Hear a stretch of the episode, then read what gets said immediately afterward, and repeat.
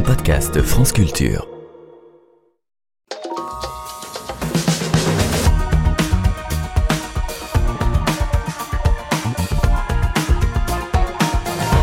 Si à Paris, les bureaux partagés de WeWork n'ont pas fermé leurs portes, l'entreprise fondée par Adam Newman a bel et bien déposé le bilan.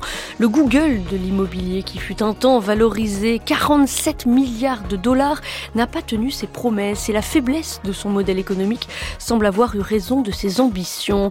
Comment WeWork est-elle devenue l'une des startups les plus prometteuses des États-Unis? Quelles sont les causes de son effondrement et qu'est-ce que cet échec révèle de nos attentes en matière de travail? Autant de questions sur lesquelles nous allons plancher jusqu'à 15h. Bienvenue dans Entendez-vous l'écho.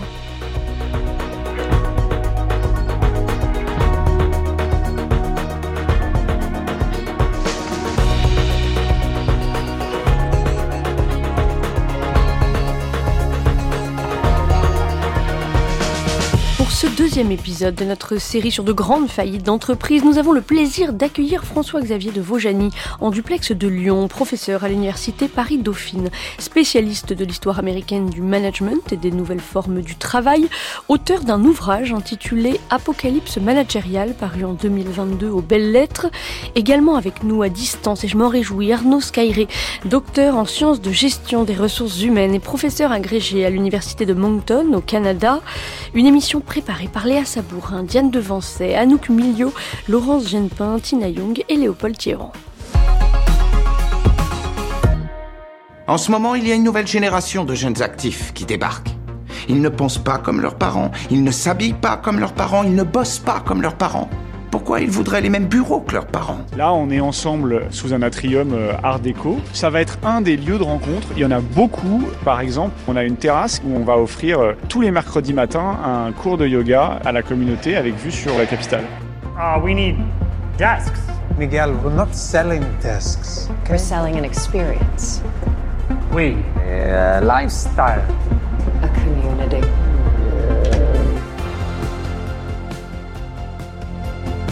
Nous vendons une expérience, un mode de vie, une communauté. Bonjour Arnaud Scairé, François-Xavier de Vaujany. Bonjour. Merci beaucoup d'être avec nous. Alors c'est une autre anatomie d'une chute que nous proposons à nos auditeurs aujourd'hui, celle d'Adam Newman, le fondateur de WeWork. Il a connu une ascension fulgurante et une chute tout aussi rapide, François-Xavier de Vaujany. Oui, bonjour et encore merci pour cette invitation. Alors on, on parle beaucoup de cas de succès en management. C'est très intéressant d'évoquer des cas d'échec et euh, celui-ci est vraiment exceptionnel, donc très intéressant, euh, puisque on est face à une entreprise qui a représenté plus de 47 milliards de, de dollars de valorisation et qui est tombée à quelques centaines de millions de, de, dollars, qui fait 4 milliards de dollars de pertes cumulées entre 2016 et 2020. Sur l'ensemble de son histoire, qui en aurait réalisé 16 milliards, donc 16 milliards de dollars de pertes cumulées, qui consomme 80% de son revenu dans, dans, du remboursement de, de, de, la dette. Donc de, de, A à Z, on peut dire que c'est une catastrophe qui évidemment laisse sur le carreau des milliers de personnes. Euh, voilà, c'est une histoire assez assez incroyable. Comment est-ce qu'on a pu en arriver là? Comment est-ce que cette histoire a pu euh, durer? Euh, Comment est-ce que autant d'argent a pu être euh, brûlé? C'est vrai que c'est quelque chose d'extrêmement intrigant. Une histoire incroyable et un cas d'école pour vous aussi, Arnaud Scairé oui, tout à fait. De, disons que WeWork s'inscrit dans, dans, ce, bah dans ce, finalement ce phénomène de mode aussi du, du coworking, sauf que euh, ben, Adam, Neumann étant euh, bah, finalement une personnalité assez excessive, il y a eu euh, effectivement en matière de gestion bah, une gestion hasardeuse et soi-disant que sa start-up allait changer le rapport au travail, la façon dont les personnes allaient, voire même dormir et élever leurs enfants, quoi. Hein. Donc c'était quand même assez farfelu comme comme volonté de faire. Et puis oui, là, à un moment donné, l'argent a coulé à flot, et puis euh, les, milliards qui, qui ont été euh, obtenus bah, ont servi finalement à couvrir euh, des pertes qui n'ont eu de cesse de se cumuler. donc oui, effectivement, un puissant fond que, que finalement cette start-up au final. On va retracer tout au long de cette émission cette ascension, puis cet effondrement. Mais d'abord, qui est Adam Newman, François-Xavier de Vaujany Comment est-il devenu entrepreneur? Alors, euh, c'est un jeune euh, entrepreneur d'origine israélienne qui a aujourd'hui 44 ans. C'est un grand jeune homme d'un mètre 96, charismatique, avec une chevelure de, de surfeur, euh, quelqu'un d'extrêmement exalté, donc qui naît en 1979 à Tel Aviv, qui va passer l'essentiel de sa jeunesse entre Israël et les États-Unis qui va passer euh, pendant sa jeunesse euh, un certain nombre d'années dans un kibbutz israélien, donc ça va euh, marquer sa vision du collectif et de la communauté, qui s'installe dans le souffle du 11 septembre, il s'installe en 2001 à New York, il va faire des études de management au Baruch College, il va créer euh, un certain nombre de start-up, une assez connue, Crawler, dans des vêtements de bébé, une autre sur des talons pliables qui seront euh, des désastres absolus. Il va brûler euh, les 100 000 dollars que lui avait prêté sa grand-mère pour cette aventure entrepreneuriale. Et un peu plus tard, en 2008, à Brooklyn, il rencontre Miguel McElvey, qui va être son associé, partenaire, qui a une personnalité assez opposée à la sienne. Il va créer un premier espace de coworking qui s'appellera Green Desk, qui va plutôt bien marcher et qui va être euh, revendu. Et euh, euh, en 2010, sur le sol cette fois-ci de Manhattan, il va lancer l'aventure de WeWork sur la base d'intuition, au départ en tout cas, en termes de transformation du travail, qui était plutôt juste, Alors, pas. Justement, pardon de vous interrompre, avant la création de, de WeWork, euh, le concept de, de bureau euh, partagé en, ville euh, existait déjà. Quand est-ce qu'il est apparu exactement, Arnaud Skyray? Oui, ben, finalement, euh, le mouvement du coworking, il s'est inscrit dans un mouvement plus large et un peu plus ancien. C'est dès la fin des années 80, c'est le sociologue Ray Oldenburg hein, qui a commencé à parler des tiers-lieux, hein, c'est-à-dire ces lieux où on pouvait travailler ni au bureau ni à la maison. Et puis, euh, le but de ces tiers-lieux, à la base, c'était de développer dans les villes d'Amérique du Nord davantage d'interactions sociales, surtout que certaines de ces villes d'Amérique du Nord étaient alors en perte de vitesse économique.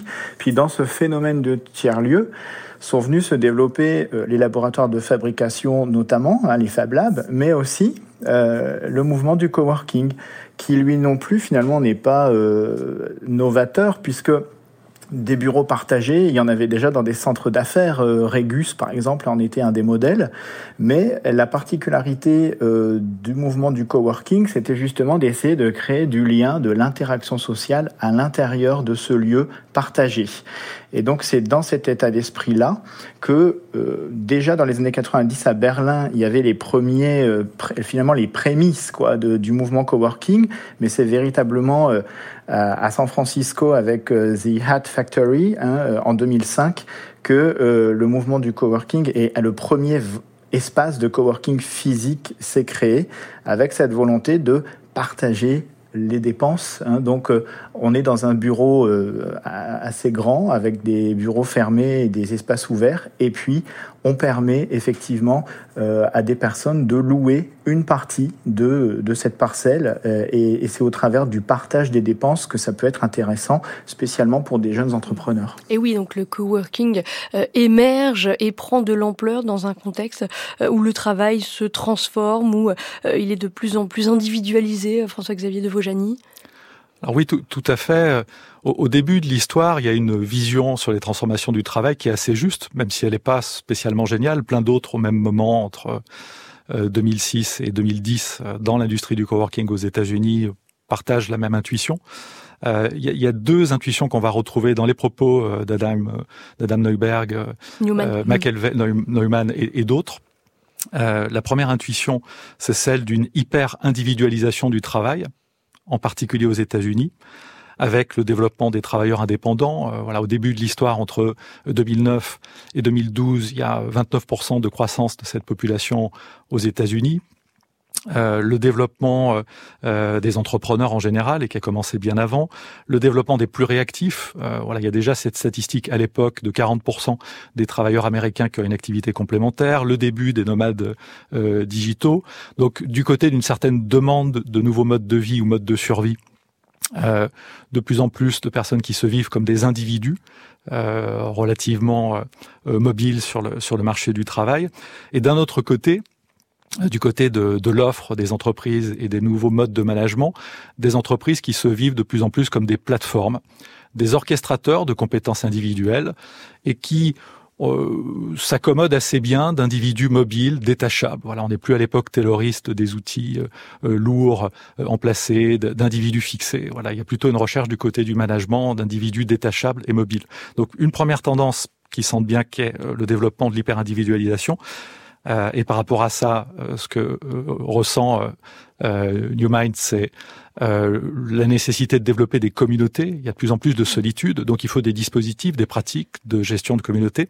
Et la deuxième tendance, c'est la fin des lieux privilégiés ou préassignés du travail. Cette deuxième tendance est très liée à la première, euh, en lien avec l'explosion des prix de l'immobilier, euh, le fait que les technologies de travail sont numériques et donc de plus en plus mobiles on n'est plus lesté par l'outil de travail, par des machines lourdes. Voilà, oui, euh, ce sont toutes des transformations euh, qu'arrivent à, capter ainsi hein, McKelvey et Newman, et c'est ainsi euh, qu'ils lancent WeWork en, 2010. On est à l'aube d'une nouvelle ère. C'est l'ère de l'économie à la tâche, l'ère du micro-entrepreneur. Une ère où chacun de nous possède une affaire et où notre affaire, c'est nous. Comme le dit Jay-Z. je sais ce que c'est. Un espace de coworking. Bon, alors, vous savez que c'est une idée qui vaut des milliards de dollars. Des milliards? Euh, Des milliards, ouais. Des milliards. Écoutez, vous avez eu une... Désolé de le dire comme ça. Une idée vraiment débile d'entreprise de vêtements débile. pour enfants. Il y a beaucoup de bébés sur Terre. C'est garanti sans récession. Et vous ne connaissez rien en immobilier J'ai quand même un diplôme d'architecture. Il a un diplôme d'architecture. Vous savez quoi, Randall? Vous n'y connaissez rien en immobilier. Et vous savez comment je le sais? Parce que si c'était le cas, vous n'auriez pas tous ces espaces à louer. On vous apporte un business plan demain. Euh, non, merci. On vous apporte un business plan demain. Non, oubliez votre business plan, je vous promets. il, faut... il est pas gros, ça va. Il y a quoi il y a, il y a 17 pages et, il y a surtout des photos. S'il vous plaît, ne m'apportez pas votre business plan. J'en veux... Qu'est-ce qu'il y a à perdre À part une opportunité à quelques milliards de dollars. Demain, d'accord D'accord. Au revoir. Il nous faut un business plan Ouais, je sais. Tu lui as dit qu'on en aurait un pour demain. Chaque grande histoire de business a connu sa nuit blanche. Ok, d'accord. Alors, euh, il va nous falloir de quoi manger, de quoi boire. Non, non, non, non, non, non, non, non, non. Pas, pas nous. Toi. Ma force à moi, c'est la vente. Et la vente est faite. À toi de jouer. Et euh, pour lui, 17 pages. 17 Ouais, mais t'as rien conclu du tout Ah si, mon ami Mais lui, il le sait pas encore voilà un extrait de la série télé euh, We Crashed avec Jared Leto et Anna Tawai dans les rôles d'Adam et Rebecca Newman. Alors euh, cette idée euh, de la création de, WeWork vient ainsi à Newman et, McKelvey. En quoi est-ce que c'est une idée originale? Comment est-ce que WeWork arrive ainsi finalement à faire plier ses, concurrents, à s'imposer sur ce marché du, coworking, Arnaud Cailleret bah, euh, c'est vrai que finalement, le, on, critique euh, un, peu et, on parodie, y compris dans la fameuse série télé dont vous venez de passer un extrait, Adam, Adam Neumann, mais on peut quand même euh, préciser qu'il a eu le culot de, bah, finalement s'inscrire dans cette mode des, de début des, de fin des années 2000 du coworking, euh, mais euh, il a juste, si vous voulez, flairé le, le, le bon coup financier, mais sans s'approprier ce qui fait en réalité le succès du coworking. Hein. C'est-à-dire que quand quand WeWork s'installe dans une, bah, dans une grande ville à travers le monde, finalement assez rapidement, ils achètent des, bah, des enfin ils louent des immeubles extrêmement euh, bah, grands. Donc après, faut les rentabiliser, il faut faire venir des personnes. Et donc euh, ils avaient parfois euh, une démarche assez agressive dans leur implantation, hein, c'est-à-dire qu'ils arrivaient dans un quartier des affaires ou un quartier d'art et de design dans lesquels on pouvait trouver justement des travailleurs autonomes, des petites entreprises susceptibles d'être intéressées par l'idée de partager les frais. Et puis là, soudainement, ils offraient, euh, à peine arrivés dans les lieux, euh, ils offraient euh, trois mois, six mois de gratuité à leurs nouveaux locataires.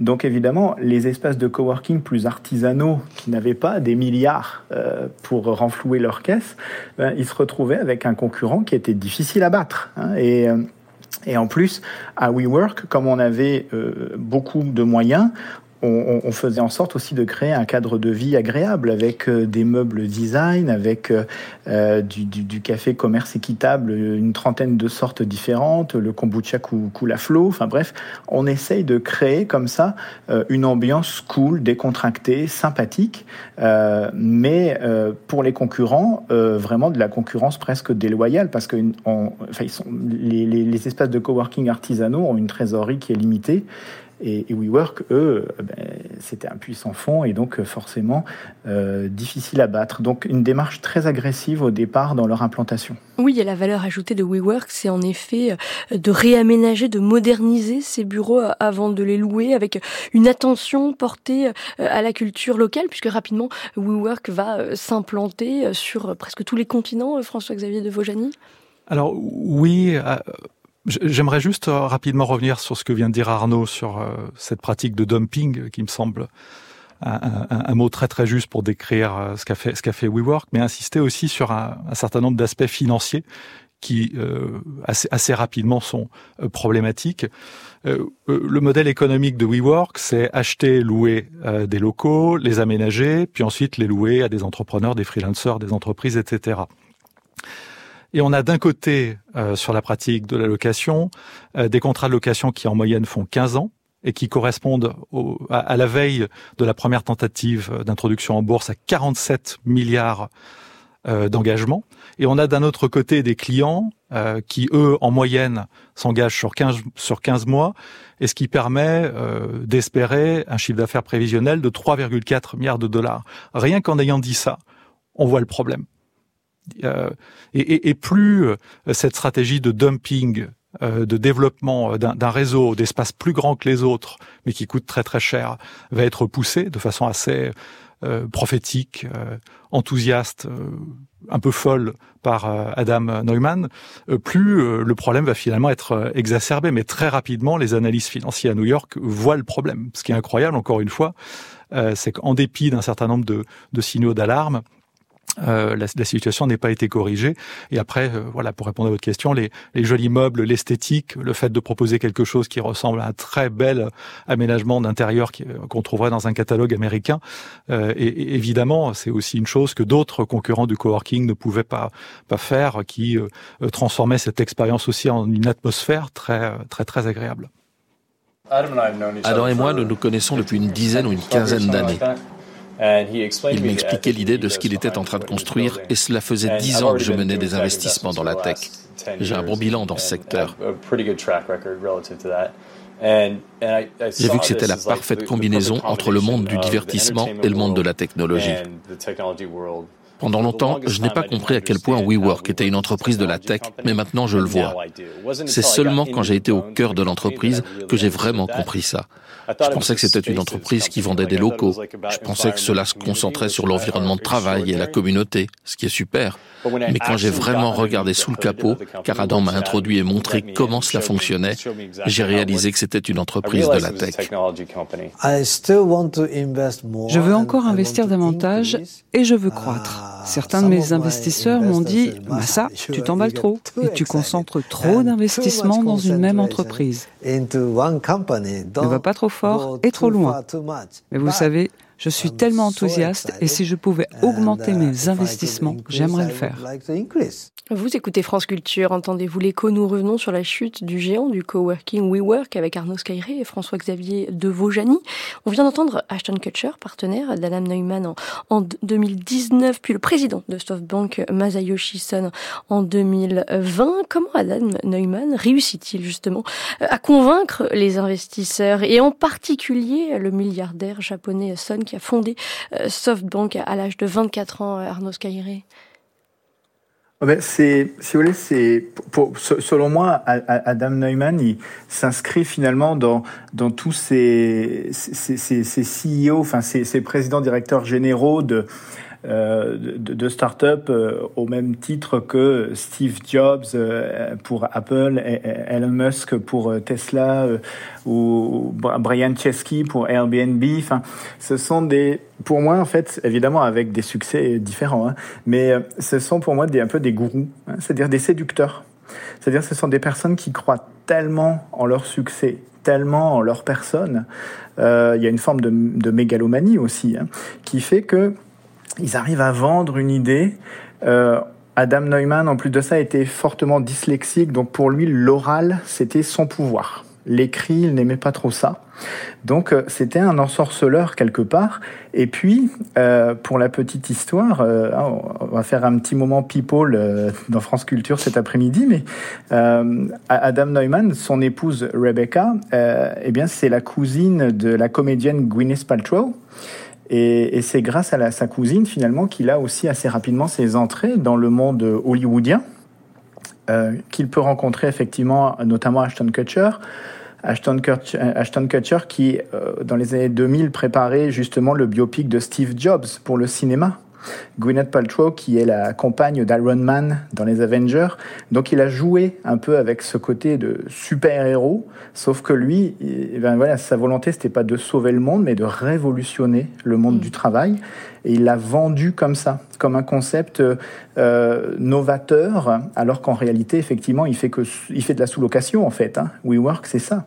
Mais il a réussi à vendre le produit au travers de sa personnalité euh, comme étant quelque chose d'avant-gardiste. Puis comme il y a toujours ce rêve d'être l'investisseur qui va investir au bon moment dans la petite start-up qui va grossir, grossir, grossir et devenir euh, le nouveau Facebook, enfin, il y, a encore cette envie que finalement il arrive à galvaniser autour de lui euh, tout un ensemble d'investisseurs qui vont s'emballer et effectivement lui confier des milliards alors que le bilan est pas euh, est pas brillant au final. Hein. Et donc c'est son charisme, sa mégalomanie, sa philosophie, make a life, not just a living, c'est-à-dire s'épanouir, pas seulement euh, gagner sa vie, qui ont fait euh, de Neumann la coqueluche à la fois des investisseurs et des médias. François-Xavier de Volany. Alors oui, il y a certainement bien des reproches à faire à Adam Neumann, mais j'ai envie un peu de le de me faire l'avocat du diable, de le défendre, en tout cas indirectement. Il y a, surtout un système qui n'a pas fonctionné, euh, ou plutôt qui a, produit des effets comme on en a déjà connu euh, plein, de fois, c'est notre capitalisme. Euh, il y avait un philosophe qui s'appelait Walter Benjamin qui parlait en 1921 du capitalisme comme religion. Et pour détourner un petit peu son, son propos, j'ai envie de dire que dans notre capitalisme, il y a des petits prophètes et des grands prophètes. Il y a des petits prophètes qui développent des nouveautés, qui ouvrent de nouveaux espaces marchands. Et puis, il y a des grands prophètes qui ouvrent euh, des univers de nouveautés euh, qui promettent exactement comme Adam Neumann euh, des nouveaux mondes. Et ça, ça peut être le jackpot pour les investisseurs. Et ça marche dans la mesure où ce sont des prophéties auto-réalisatrices. C'est-à-dire, au bout d'un moment, c'est gros, il y a un effet d'échelle, comme pour Amazon.com, comme pour Apple. dans une interview, Adam Neumann décrit exactement ce, ce, ce mécanisme-là. Il dit, j'aimerais atteindre un point où je serais too big to fail. Et il décrit exactement euh, un changement d'échelle, euh, une prophétie autoréalisatrice. Malheureusement pour lui, voilà, pour que ça marche, il faut que entre eux les investisseurs y croient. Il faut qu'il n'y ait pas un déni de réalité euh, trop fort. Il y, a toujours un minimum de principes de réalisme qui suivent ce genre de, de vague d'enthousiasme. Et malheureusement pour lui, euh, voilà, ça ne s'est pas du tout passé comme ça. Mais dans un premier temps, ça marche tout de même extrêmement bien. Son concept de kibbutz capitaliste séduit. Qui sont justement les clients de WeWork, Arnaud Skyre Ce sont à la fois des entrepreneurs des, euh, des travailleurs indépendants, mais aussi de grosses entreprises oui, enfin, c'est-à-dire qu'à à, la base, euh, dans le coworking, les, les principaux euh, utilisateurs euh, étaient, en tout cas au début du mouvement, des travailleurs indépendants, des freelancers, hein, c'est-à-dire des, des, personnes qui démarraient et pour qui c'était plus avantageux de partager les dépenses d'un lieu de travail que de louer seul au début de la création de leur activité un local commercial. Qui plus est, dans des établissements comme WeWork, ça leur permettait aussi euh, d'aller dans des bah, dans des immeubles en plein centre-ville, en plein en plein dans le dans les quartiers des affaires, des plus grandes capitales du monde. Donc c'était aussi une aubaine pour eux, même en termes d'image quand ils lançaient leur entreprise. Donc euh, au départ, c'était des travailleurs indépendants, euh, mais progressivement, on a vu effectivement arriver aussi des salariés d'entreprises. Alors les petites, les moyennes entreprises commençaient à s'y intéresser parce que dans ce type de lieu, il y a évidemment des grands espaces ouverts où vous louez un bureau flexible. Hein. donc euh, à ce moment-là, vous arrivez avec votre ordinateur portable et premier arrivé, premier servi. Vous vous installez sur un bureau dans l'open space mais euh, il y a également des bureaux fermés dans ce type d'espace euh, dans lesquels on peut laisser ses affaires le soir euh, quand on quitte le travail. Et donc ces petits locaux-là intéressaient justement les petites et les moyennes entreprises. Et progressivement, mais pas suffisamment, WeWork a commencé à, intéresser euh, des, plus, grands groupes. Il y avait notamment Airbnb, euh, avait certains employés qui, euh, qui louaient les locaux de WeWork. Mais l'un des objectifs justement d'Adam Newman en 2019, donc peu de temps avant effectivement bah, qu'il soit débarqué hein, du projet, eh bien sa volonté c'était justement de davantage s'ouvrir aux grands groupes comme locataires parce que les grands groupes offre à des, à des espaces de coworking ou à, des, ou à WeWork euh, eh bien, euh, des clients qui ont une, une liquidité suffisante mm. pour louer les espaces sur une année, là où les petits entrepreneurs parfois peuvent simplement promettre une location au mois. Donc il voulait assainir un petit peu sa situation, mais il n'a pas eu assez de grands groupes qui sont venus s'y installer. Et pour les grands groupes, euh, louer ainsi des bureaux partagés, c'est une manière de répondre euh, à une logique de projet qui est de plus en plus celle des entreprises et aussi peut-être de euh, rajeunir euh, leur image, François-Xavier de Vajoni alors oui, on, va trouver chez euh, WeWork des possibilités pour rendre l'immobilier d'entreprise plus flexible. Voilà, faut pas oublier que le deuxième poste de coût des entreprises après les, salaires, c'est l'immobilier. donc on peut louer chez WeWork des, étages entiers. Euh, on peut excuber euh, des salariés euh, qui sont sur un projet et les mettre pour un temps plus ou moins long sur un, plateau de, WeWork. Donc il y a effectivement une offre qui est plutôt centrée sur des travailleurs indépendants, des, entrepreneurs. et puis une offre qui parfois peut correspondre à des marges plus élevées, qui correspond et qui s'adresse plus à, à des entreprises. Il y a aussi un marché entreprise qui tourne autour du, du coworking, effectivement. Mais le problème, c'est que plus WeWork euh, se développe, plus la start-up perd de l'argent. Pourquoi On continue à en parler juste après ça? Pour me rendre à mon bureau, j'avais acheté une auto, une jolie traction avant qui filait comme le vent. C'était en juillet 39, je me gonflais comme un bœuf dans ma fierté de bourgeois de rentrer si vite chez moi. Mais 20 septembre et je pars pour la guerre. Huit mois plus tard, en revenant, réquisition ma onze chevaux légère, button provisoirement pour me rendre à mon bureau. Alors j'achète une moto, un joli vélo moteur, faisant du 40 à l'heure, à cheval sur mon tof tof. Je me gonflais comme un bœuf dans ma fierté de bourgeois de rentrer si vite chez moi. Elle ne consommait presque pas d'essence, mais presque pas, c'est encore trop. Voilà qu'on me retire ma licence, j'ai dû revendre ma moto pour me rendre à mon bureau. Alors j'achète un vélo, un très joli tout avec une chaîne de clés, monté sur des pneus tout neufs. Je me gonflais comme un bœuf dans ma fierté de bourgeois d'avoir un vélo à moi. J'en ai eu coup sur coup, une douzaine, on me les volait périodiquement. Comme chacun de valait le prix d'une Citroën, je furinais très rapidement pour me rendre à mon bureau. Alors j'ai pris le métro, ça ne coûte pas très cher et il y fait chaud l'hiver. Almayena et Marbeuf, je me gonflais comme un bœuf dans ma fierté de bourgeois de rentrer si vite chez moi. Hélas par économie de lumière, on a fermé pire des et puis ce fut, ce fut la ligne tout entière qu'on supprima sans rémission. Pour me rendre à mon bureau, j'ai mis de bons godillots et j'ai fait quatre fois par jour le trajet à pied aller-retour. Les tuileries de Pont-Neuf, je me gonflais comme un bœuf, fier de souffrir de mes corps pour un si joli décor. Hélas bientôt, je n'aurai plus de glace. Le cordonnier ne ressemble plus, mais en homme prudent et perspicace. Pour l'avenir, j'ai tout prévu. Je vais apprendre demain à me tenir sur les mains. J'irai pas très vite, bien sûr, mais je n'userai plus de chaussures. Je verrai le monde de bas c'est peut-être plus rigolo. Je n'y perdrai rien par surcroît. Il est pas drôle à l'endroit Les ogres de Barbac sur France Culture. D'entendez-vous l'écho WeWork, métro, bureau, fiasco, c'est notre sujet aujourd'hui. Arnaud Scairé et François-Xavier de Vaujany sont toujours avec nous dans cette émission réalisée par Françoise Le Floch avec l'aide de Denis Forger et mise en onde par Raphaël Rousseau. Alors comment les limites de l'entreprise ont-elles éclaté euh, au grand jour? C'est au moment de l'introduction euh, en bourse en 2019, introduction en bourse euh, qui a été annulée, que les limites et euh, euh, le manque de rentabilité de la start-up euh, se, sont devenus visibles, François-Xavier de Vaujany alors oui, c'est à ce moment-là que deux dénis du, du, réel deviennent particulièrement évidents. de, de, déni partagé par les équipes de WeWork de, de façon assez large. Il y a un déni financier et il y a un déni de réel euh, qui est plus humain, anthropologique.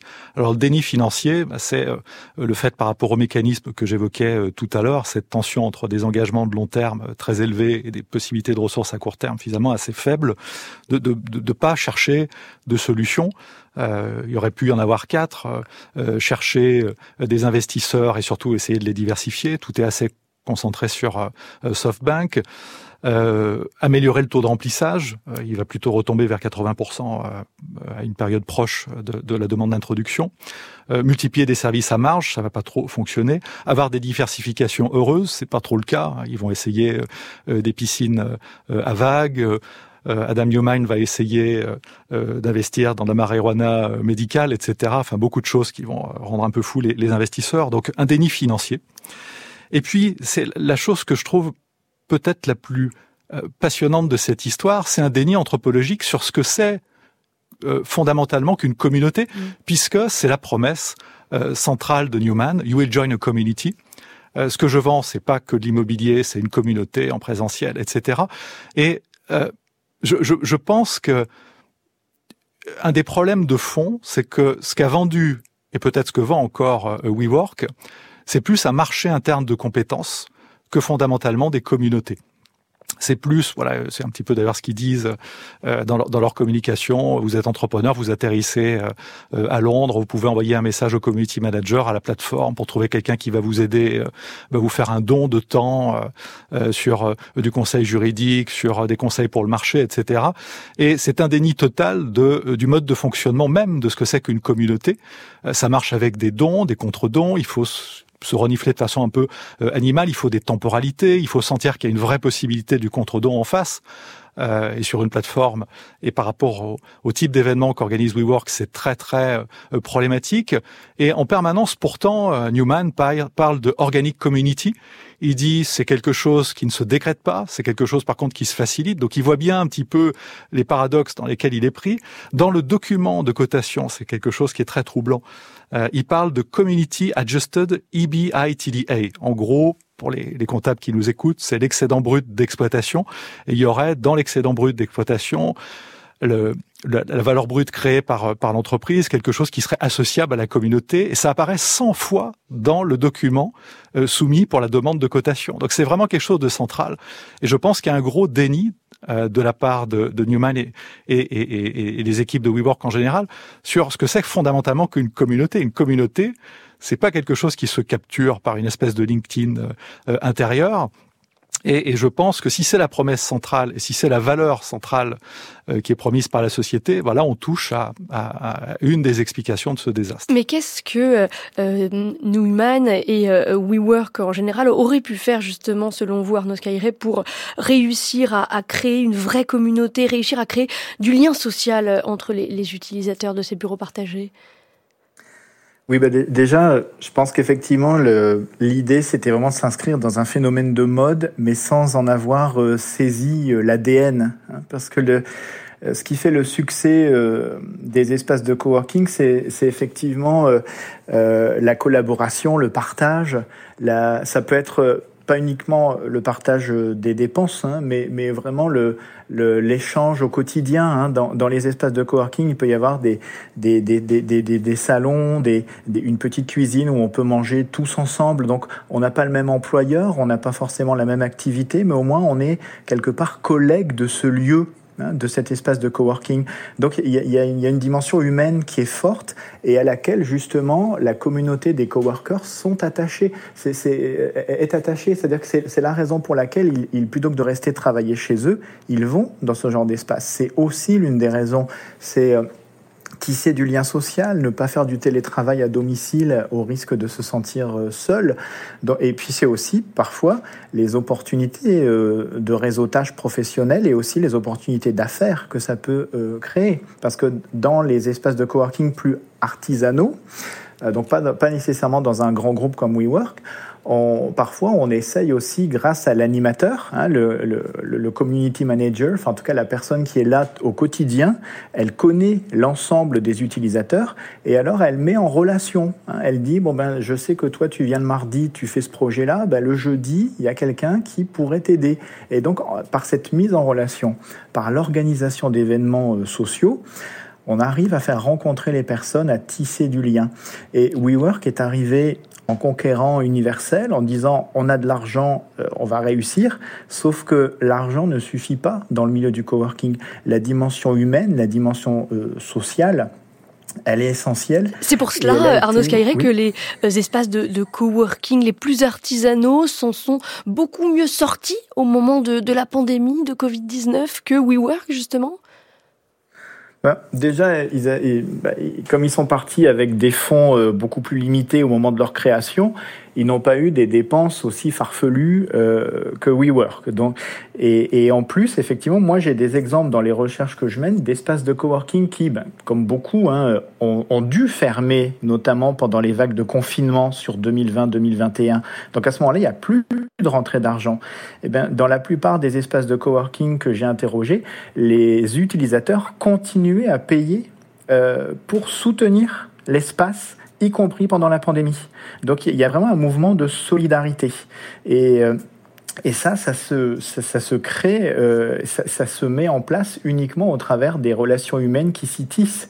Quand on est dans une machine de guerre qui dépense des milliards pour en mettre plein la vue, mais, mais que derrière, finalement, il y a beaucoup de froideur quand on est à l'intérieur des lieux, bah, on est dans une belle cage dorée, mais on s'y sent pas très bien.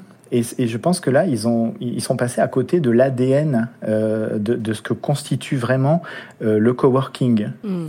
Et alors, alors que WeWork euh, devait réaliser donc la seconde opération boursière de 2019 derrière Uber, cette introduction en bourse est annulée et c'est Neumann qui apparaît comme le, le, principal responsable de ce fiasco, François-Xavier de Vaujany, à la fois à cause de sa gouvernance, mais aussi plus largement son management euh, assez autoritaire? Alors oui, tout à fait. Il y a un article euh, qui euh, va sortir, je crois que c'était dans, le New York Times, et qui va même l'attaquer sur son sur son sur son mode de vie, son management autoritaire. Il y a un article du Wall Street Journal. Wall Street Journal, pardon, oui. tout à fait. Et voilà, qui va même être une attaque plutôt personnelle. Euh, donc il va quitter la société en 2019, il va même voter contre contre contre lui-même, il va partir avec un parachute euh, doré assez important. Euh, si on additionne tout, dont euh, un fils de consulting qu'il aurait touché, on serait à plus d'1,7 milliard de, de, dollars. Donc voilà, son destin est absolument pas comparable aux, aux milliers d'autres salariés qui ont écouté ses promesses et qui eux vont vraiment se retrouver sur le sur le sur le carreau. Euh, J'aimerais juste à nouveau euh, revenir très brièvement sur euh, cette question des, des communautés par rapport à ce que disait aussi Arnaud. et finalement, il y a, y a, deux façons de créer une communauté dans un espace de coworking ou dans tout collectif de travail. Il y a le fait de s'appuyer sur une expérience qui est, qui est commune, des valeurs communes. Et puis, euh, il y a le fait de partir de, de, problèmes qui sont communs. Si on prend notre situation d'aujourd'hui, je la trouve très intéressante. Vous êtes à Paris, Arnaud euh, est au Canada, moi je suis dans un studio à Lyon, dans une situation hybride entre les vacances et le travail. Enfin, on illustre assez bien ce seul ensemble euh, qui est au cœur des transformations du travail et sur certains espaces de coworking. Et ce qui va faire qu'on fonctionne comme un collectif, ben, c'est d'une part le fait de partager un certain nombre de choses dans notre passé, d'avoir peut-être fait déjà des émissions, euh, d'avoir un certain nombre de réflexes communs sur lesquels on peut tirer, et puis d'avoir une problématique, un souci, un trouble commun. Euh, qui est de, produire quelque chose, une narration, euh, en, comme diraient les pragmatistes, essayer de, au fur et à mesure de, de, de, notre requête, de notre discussion, de produire quelque chose.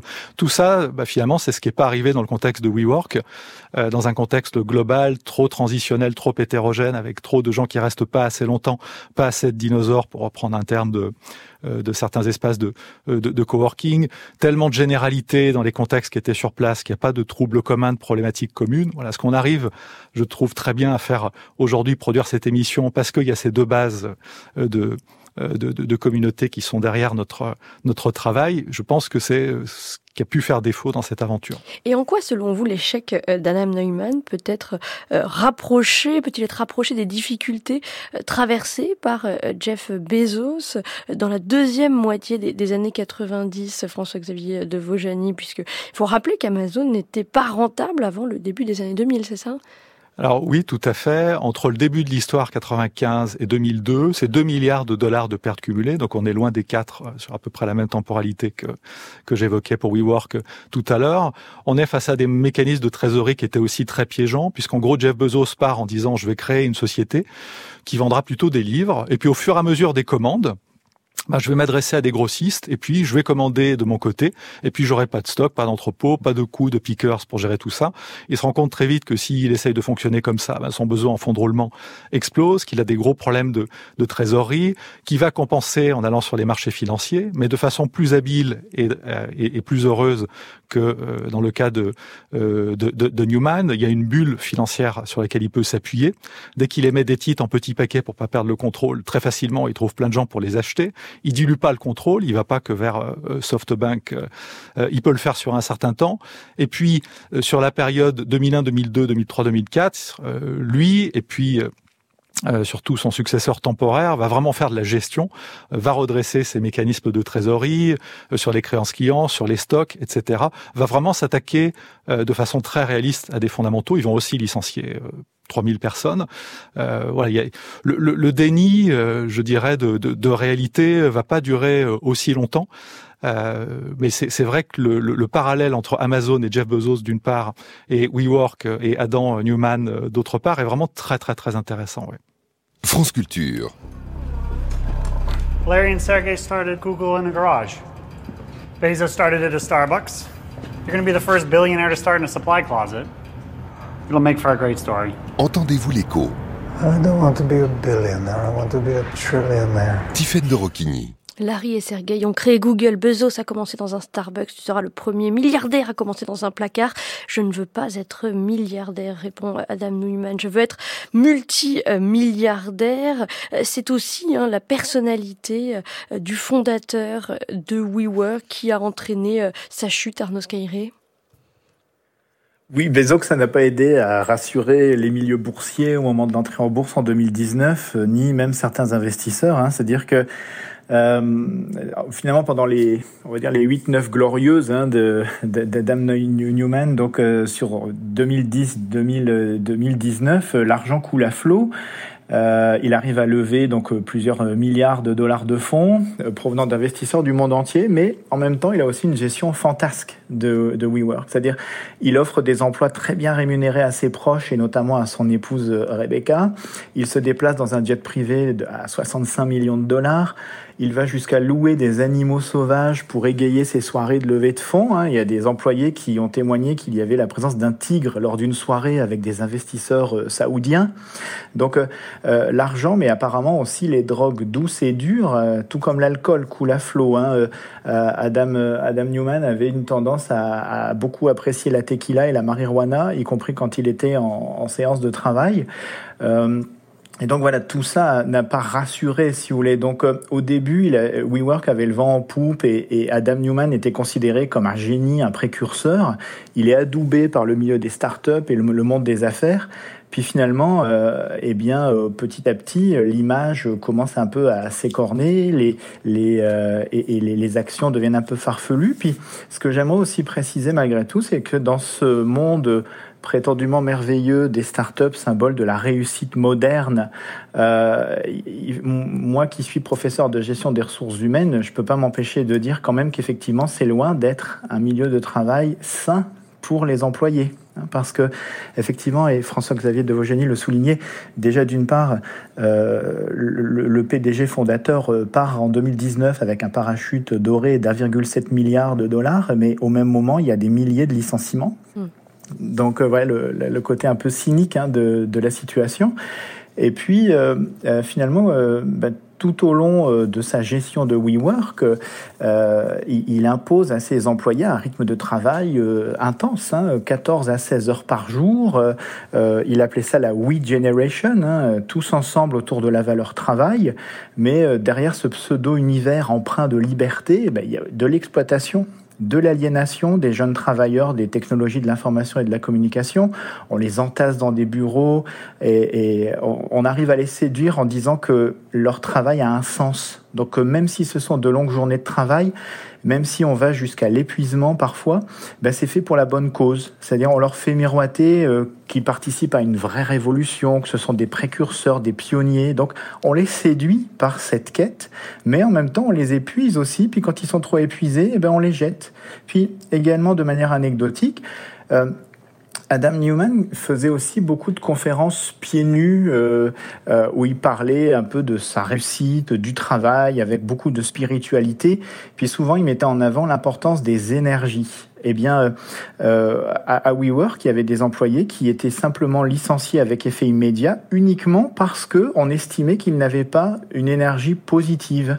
Euh, donc, on, on, licenciait des gens juste parce qu'on estimait qu'ils dégageaient de la négativité. Hmm. Donc, c'est quand même assez farfelu comme motif. Gestion fantasque, gestion assez cynique et dans le même temps, malgré le départ d'Adam Newman, l'entreprise n'arrive pas à se relever alors même que WeWork tente de se diversifier en allant, euh, en essayant de décliner son modèle dans le, logement, dans la distribution de, produits des membres euh, de, WeWork, en imaginant peut-être euh, des soins aux, seniors, mais finalement, les successeurs d'Adam Neumann ne parviennent pas à, relever la société. François-Xavier de Vojani.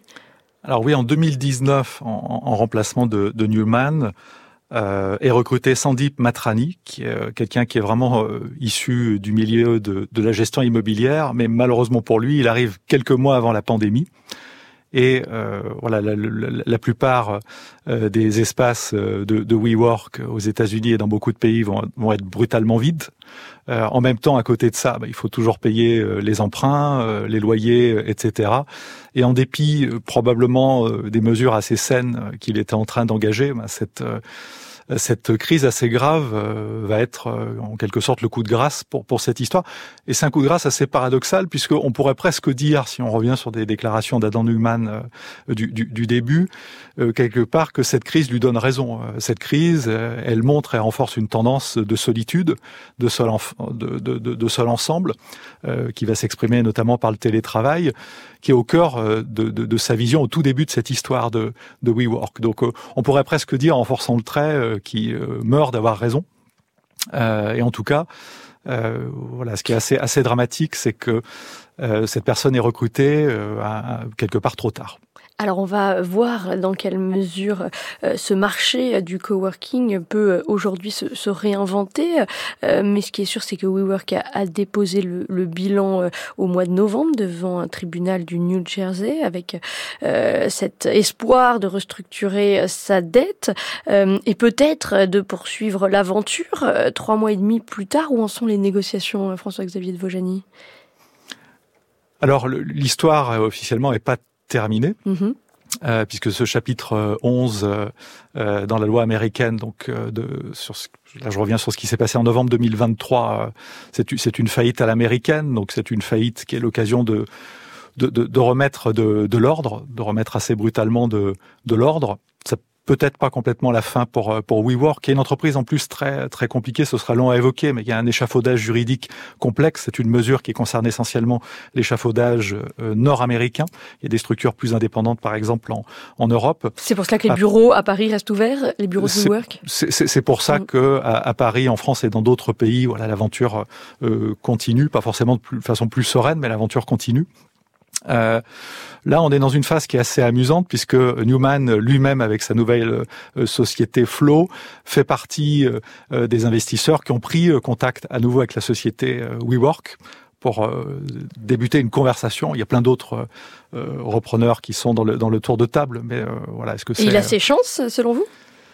Euh, honnêtement, si les choses fonctionnent rationnellement, je pense qu'il a, il devrait mm. avoir peu de chance. Mais comme euh, voilà, dans notre capitalisme, tout n'est pas toujours très rationnel et qu'on aime bien, euh, en particulier aux États-Unis, les deuxièmes chances. Qui sait, il pourrait faire partie, comme au, moins dans le tour de table, il pourrait devenir un actionnaire minoritaire. Je dirais que rien n'est impossible, mais ça serait quand même très, très, très, très surprenant. Donc affaire à suivre, sachant que combien d'entreprises vaut-elle désormais sur les marchés, François-Xavier de oh Quelques années après avoir été valorisé, rappelons-le, à 47 milliards de dollars. Alors, sur 2023, le cours de bourse s'est écroulé de 98,5%. Donc c'est c'est une raclée assez historique. Euh, là, on est euh, face à une entreprise qui vaut quelques centaines de, millions de dollars, euh, loin des estimations d'origine.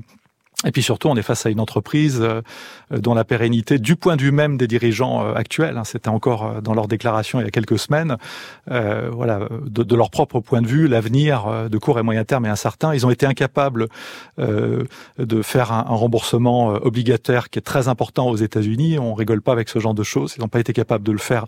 Et ils ont demandé à négocier un, un report de remboursement. C'est un nouveau signal d'alarme qui est très inquiétant. Donc voilà, l'aventure continue. Elle est inquiétante Peut-être que l'empire va se fragmenter, peut-être que euh, il va y avoir euh, une, réinvention de leur mission d'origine, je ne sais pas, mais pour l'instant, euh, au moment où on parle aujourd'hui, l'histoire est toujours très inquiétante. Une faillite de WeWork sur laquelle Adam Neumann s'est exprimé sur le plateau de, de CNBC en novembre dernier. Écoutez. Je n'ai pas été impliqué dans l'entreprise ces quatre dernières années, donc je suis resté sur la touche et j'ai observé. Et quand je pense à l'histoire de WeWork, moi mis à part, je pense à l'équipe incroyable que nous avions, qui a construit cette entreprise mondiale et tous les efforts qu'ils ont fournis pendant plus de dix ans. J'ai le plaisir de travailler avec certains membres de cette équipe encore aujourd'hui et nous nous souvenons à quel point c'était formidable. Je pense que l'opportunité de WeWork à présent, c'est que l'adéquation de son produit au marché est plus grande que jamais. Dans un monde où la location est si compliquée et où l'occupation des bureaux est plus basse que jamais et où les entreprises ne savent pas si elles travaillent en mode hybride ou uniquement en présentiel. C'est difficile d'observer de l'extérieur et voir ce qui est en train de se passer. J'ai grandi dans un kibbutz et cela m'a appris beaucoup sur qui je suis. Rassembler les gens et construire une communauté a toujours été la raison d'être de WeWork et la mienne. Arnaud Skyre, est-ce que la start-up d'Adam Neumann, anciennement d'Adam Neumann, peut aujourd'hui renaître de ses cendres? Est-ce qu'il y a encore de la place pour les services proposés par WeWork? Ah, Disons qu'effectivement, dans un monde post-pandémique, on a pas mal redistribué un peu les cartes. Hein. Il y a une euh, finalement une transformation du travail aussi qui, est, qui a été générée par tout cela. Euh, le, le télétravail euh, a été obligatoire et sous sa forme de travail à, à, domicile hein, pour, pour les emplois qui pouvaient être télétravaillables. Euh, mais depuis qu'il y a ce retour post-pandémique dans les tiers-lieux, on voit effectivement que bah, les, dans les, les, espaces qui ont le plus de succès, justement, sont ceux qui vont avoir un, un coworking à visage humain. Donc euh, les, personnes ont, probablement aussi souffert de la pandémie à une forme de traumatisme, d'isolement, hein, qui leur a donné envie désormais de se socialiser. Euh, de ce que je peux voir, en tout cas en Amérique du Nord, c'est que les, les espaces de coworking qui se sont mieux tirés hein, de, de, la situation post-pandémique euh, sont ceux qui ont réussi aussi euh, eh bien, à faire venir également des, entreprises et puis même des, fonctionnaires euh, dans leurs bureaux fermés. Donc on a élargi la communauté du coworking initialement ouverte plutôt aux, travailleurs autonomes du domaine du web et à tout freelancer. on est maintenant vraiment vers un modèle qui s'ouvre davantage aux petites entreprises, aux salariés même de grandes entreprises, et puis aux fonctionnaires et, euh, et puis parfois même des espaces de coworking qui vont développer une activité annexe à côté. Mm. On voit des coworking euh, qui font aussi café, bar, des coworking euh, même coiffeurs en France, il y en a. Donc de fait, ils ont essayé de moderniser et de développer un autre modèle d'affaires. WeWork essaye aussi de le faire, mais euh, c'est une grosse machine. Quand on est un espace de coworking artisanal, euh, on, a, globalement un immeuble à faire tourner, mais euh, WeWork, au plus grand et de, sa splendeur, il y avait jusqu'à 800, 800 immeubles dans le monde. Donc c'est une grosse machine à faire bouger. Euh, et c'est une machine qui, a tellement perdu d'argent depuis tellement longtemps que ça me paraît être difficile, effectivement pas impossible hein, de, de le faire, mais euh, l'avenir nous le dira en tout cas. François-Xavier de Vaujany, peut-être un, dernier mot sur cet avenir euh, du marché, des bureaux partagés, à l'heure où on parle euh, de workation, hein, c'est-à-dire ce mélange de travail et de vacances, mais on parle aussi des green desks, ces bureaux à l'extérieur. Il y a beaucoup de, nouvelles formes aujourd'hui de travail en commun. Oui, tout à fait. Alors, j'ai pas envie de, de, devenir à mon tour un prophète, mais j'ai envie, euh, en revanche, d'inviter les auditrices et, les auditeurs à écouter les interviews de Miguel McElvey, dont on a peu parlé. Et peut-être que certaines clés pour le futur sont là. Écoutez le cofondateur de WeWork euh, qui parle de façon plus posée, euh, réaliste dans la plupart de ses interviews sur un point tout à fait essentiel qui est peut-être une clé pour l'avenir. Par exemple, il dit quand il parle de WeWork, people want to be around each other. Alors que au même moment, dans d'autres interviews, euh, Newman va dire people want to be with each other. Et c'est une petite différence subtile et importante, peut-être aussi pour pour l'avenir. Ce qu'il dit en gros, c'est que moi ce que je constate et faisant du business avec ça, c'est déjà pas mal. Les gens viennent euh, chez WeWork pour être à côté les uns des autres, pour trouver une atmosphère sociale, une esthétique, une ambiance, pas nécessairement une communauté. Euh, essayons de faire ça bien, essayons de vendre ça, l'atmosphère d'un quartier autour du WeWork de euh, la rue Lafayette, une connectivité, une esthétique, etc., euh, dans le cadre de laquelle on a plaisir d'accueillir les clients. À mon avis, on n'est plus tout à fait dans le coworking, et d'ailleurs lui-même, finalement, prononce assez peu le, mot. voilà, peut-être certaines clés pour penser le futur se trouvent dans le passé, et, j'incite les auditrices et les auditeurs, et c'est un exercice même amusant parfois, année par année, à écouter McKelvey et son propre diagnostic sur la société et sur le, secteur. Merci beaucoup François-Xavier de Vaujany et, Arnaud euh, Skyray. Merci euh, de nous avoir ainsi emmenés dans cet univers des startups, autour de, cet univers du marché des bureaux partagés. Je renvoie les, auditeurs à votre ouvrage François-Xavier de Vaujany, Apocalypse managérial, qui est paru en 2022 aux belles lettres. Et un grand merci également à Chantal Nouvelot de Radio France à Lyon qui a assuré ce duplex.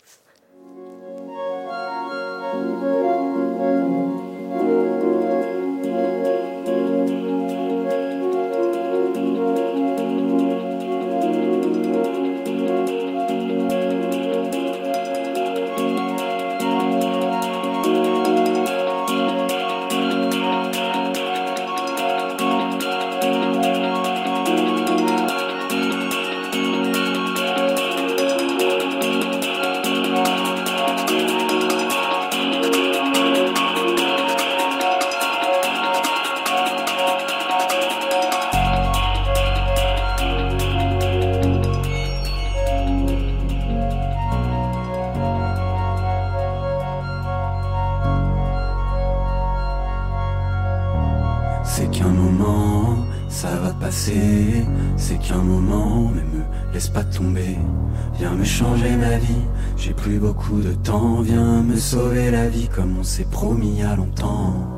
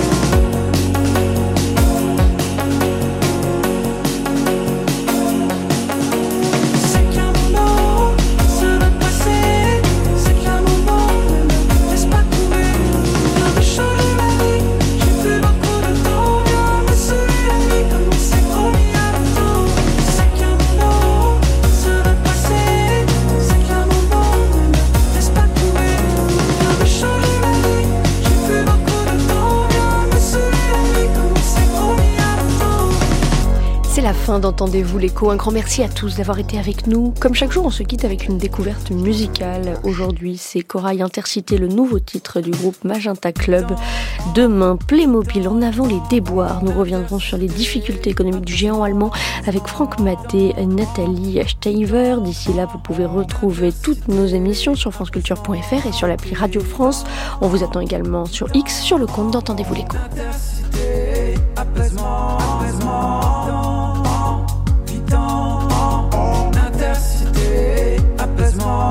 this.